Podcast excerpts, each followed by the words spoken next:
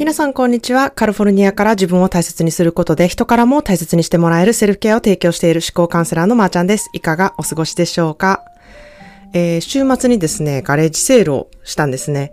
えアメリカではとってもよくある家のものを処分するために家の前でこう物を売るガレージセールっていうものがすごく頻繁にあるんですけれども、まあ私もアメリカ生活がめちゃくちゃ長いので、もう数えきれないほどガレージセールをやっているんですね。もう、もうガレージセールもうええわっていうぐらいやってるんですけれども、あの、まあそんな私がちょっとお伝えしたいガレージセールをすることでの重要点みたいなのがいくつかあるんですね。まあガレージセールする人多分あんまいないと思うんですけれども、もしアメメリカ在住の方でガレージセールしようと思ってるっていう方がいれば、ちょっとあの参考にしてほしいなというふうに思います。まあそれは1、朝早くすることなんですね。みんな、こう、いいものを見つけたいっていう風にね、ガレージセールマニアがいるので、こう遅くても朝8時からするっていうのが、まあ基本的に、あの、始める時間っていう風になっています。で、2、これはガチでお金儲けをしようとしないこと。まあ、いらないものをね、寄付するのであれば、まあ、ちょっとお金になった方がいいかなっていうスタンスでするのがいいんですね。えー、まあ、寄付するところに持っていくっていうのは結構大変なんで、まあ、それやったら家の前で出して誰かに持ってってもらったらいいかなっていう感じのスタンスでやるのが、あの、すごく大事なんですね。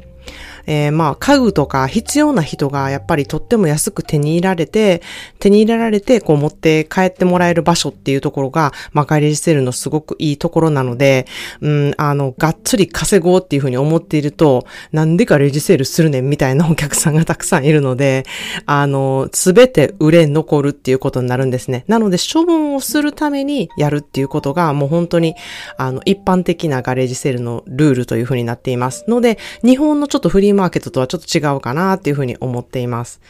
で、三つ目は、ご近所さんと仲良くなるツールになるんですね。まあ、引っ越ししてきてすぐやったりとかするとですね、まあ、ご近所さんがちょっとなんか様子見にこう、あどこ、あの人なんかどんな人なんやろな、みたいな感じで寄ってくる方が多いので、あの、知り合える機会になるんですね。なんで、あの、まあ、もしちょっと店番するみたいな感じで物を売りながら自分の家にいるペットとかをね、あの、ちょっと出したりとかしてると、それがなんか会話のなんかネタみたいになって、あの、どんな犬飼ってるのとか何犬なのとか何歳なのっていう、あの、話の、こう、ネタになるので、えー、ペットをちょっと出しとくっていうこともすごく、あの、いいことかなっていうふうに思います。まあ、そんなで今回はですね、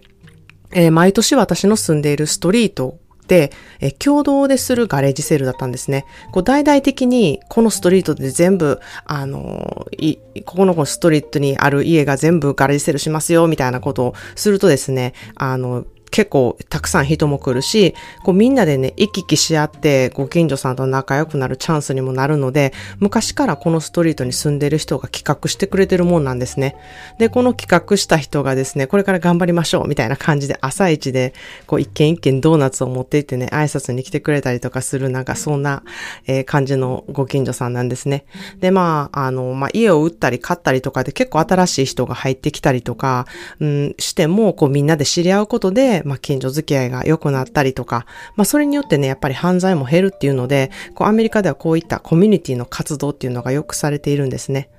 で、まあそんなでね、新しく引っ越してきた人に会ったりとか、まあその人がどんなことが好きかとか、あの、やっぱり売ってるもんで、その人のなんか好みとか やっぱり分かったりするんですよね。まあそれでちょっとなんか花、あの、話に花が咲いたりとかですね。あとは手作りのものを売っている人もいますし、あと物々交換をする時もあるんですね。私の子供たちが小さい頃はなんかおもちゃを無料でいただいたりとかしたので、で、またそのおもちゃをまた近所のね、小さい子供にあのあげたりとか、なんかそういういうやりとりも多か多かったんですね。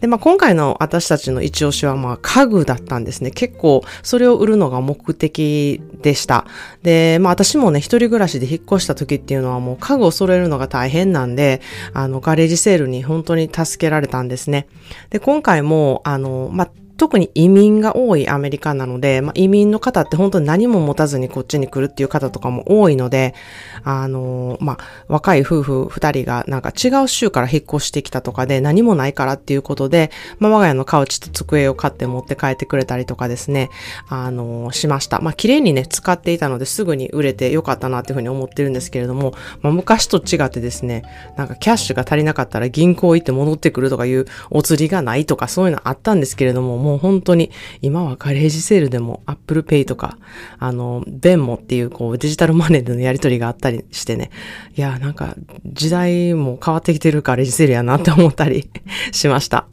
まあそんなで、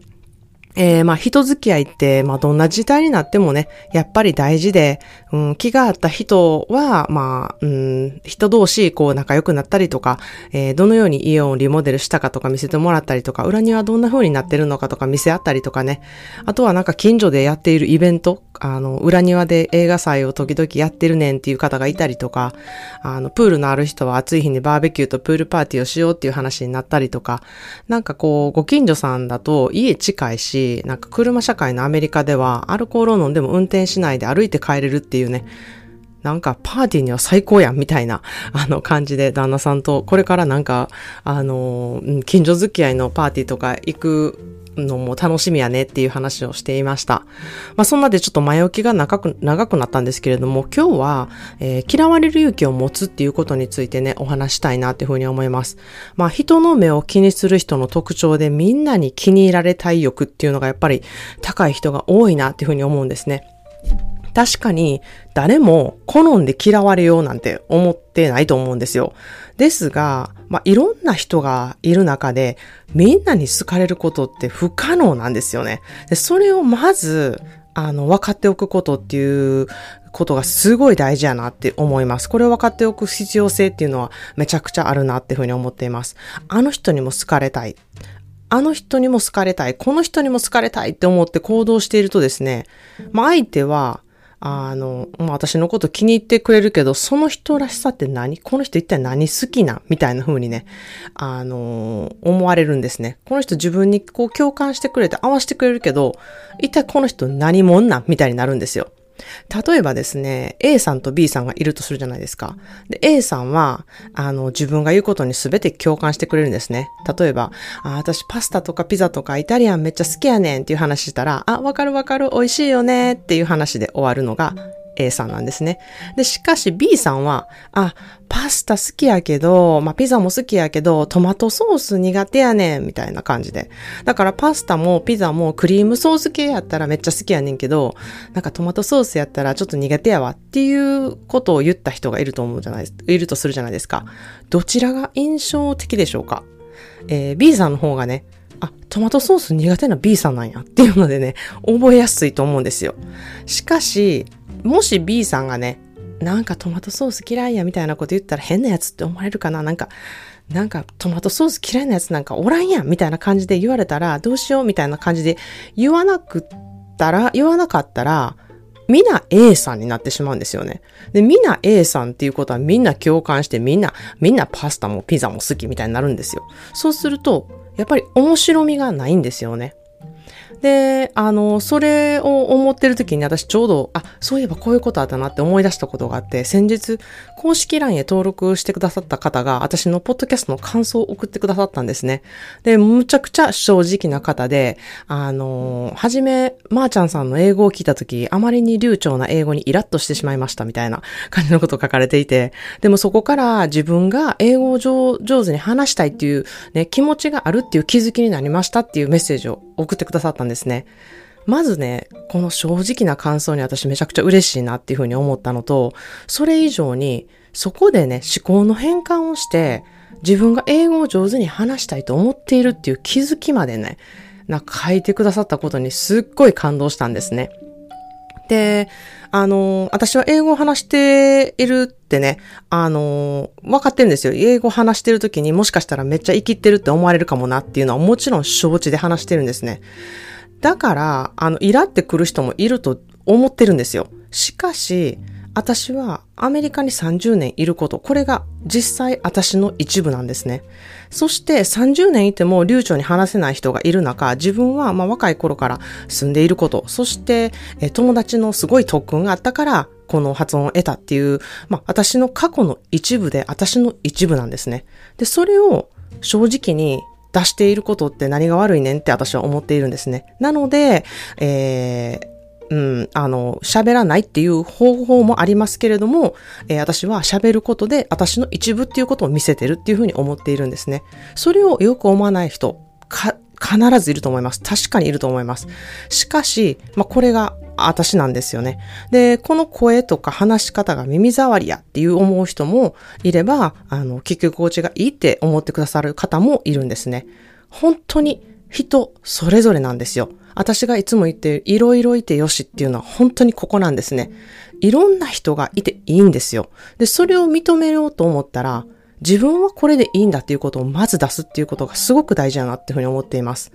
えー、私にとって私が発信することで、一人でも多くの人がね、セルフケアに意識を高めてくださること、そしてこれをね、言いながら自分もセルフケアの意識をね、高めていくことっていうのを重視して発信しているんですね。ということで今日の一言 English は私がセルフケアの講座でめちゃくちゃ大事にしていることです。Don't be ashamed of your story. It will inspire others. 自分の生まれ育った環境や生い立ちを恥ずかしがるな。必ず誰かそこに感動する人がいるから。Don't be ashamed of your story. It will inspire others. 自分の生まれ育った環境や生い立ちを恥ずかしがるな。必ず誰かそこに感動する人がいるからっていう言葉なんですね。どんな人にもそれぞれのストーリー、それぞれの生い立ちっていうのがあるんですね。私はこれほどパワフルなことはないっていうふうに思っています。それをね、シェアするだけで他の人が必ず素晴らしいなって思ったりとか、勇気づけられたりとか、励まされることっていうのがあるんですね。まさに私の思考でセルフケアの講座では、皆さんにそれをシェアしてもらうことで、いい環境づくりっていうのができているんですね。私のストーリーは私だけしか持ってなくて、それは素晴らしいことなんだ。このままでいいんですよっていう思うきっかけになって、必ず、あ、これでいいんやなっていうことをね、肌で実感してもらえるものになってるなっていうふうに思っています。で、まあ私もね、あの、このポッドキャストで私のストーリーをお伝えしているんですね。それによって、あ、私も共感してますとか、私もそういうふうに思いますっていうね、ふうにね、伝えたいなって思う人が、あの、いらっしゃるんですね。で、あの、それをね、公式 LINE で、えー、シェアしていただけるために私はすごい嬉しいなっていうふうに思います。私は本当にリスナーさん一人一人のストーリーに関心があって知りたいなって思っているので、まあ、それが、まあ、私の人間オタクのルーツなのかもしれないなっていうふうに思ったりしています。ということで、えー、7月の1日と2日に思考でセルフケアの単発ワークショップがあります。えー、ここでは自分の思考癖を知って、どのように思考でセルフケアをしていけるのか、どういった効果があるのかっていうことをね、知ることができます。で、まあ、またね、自分の時間とか、えー、自分の時間の価値観だったり、お金の価値観を知るエクササイズをすることで、まあ、肌で自分の価値観っていうことを知ることができるんですね。で、また不安との付き合い方とか、人との距離感、罪悪感との付き合いとか、まあ、みっちりこう、めちゃくちゃ濃い内容の講座になっていて、あとは、えー、マインドフルネスのエクササイズがあったり、こう、ちゃんと肌で実感するワークショップっていう風になっています。ので、ただ講義を聞くっていう、あの、聞くスタイルっていうわけではないので、えー、参加をする価値は必ずあると思っています。えー、締め切りは今週の木曜日になっています。思考トレっていうのは必ず皆さんにとって一生ものの自己投資になります。えー、詳しくは公式 LINE でお伝えしていますので、お気軽に登録してみてください。そして私の公式 LINE は自動ではありません。必ず私本人がメッセージをあのお返ししていますので、ポッドキャストの感想でもですね、ワークショップの質問など何でも送ってくださると本当に嬉しいなというふうに思っています。それでは皆さんもいろいろいてよしで素敵な一一日をお過ごしください。Thank you so much for listening to today's podcast. Please subscribe and share. ためになったエピソードは SNS でシェアしていただけるととっても嬉しいです。See you in the next episode. Have a wonderful self-care day. Cheers!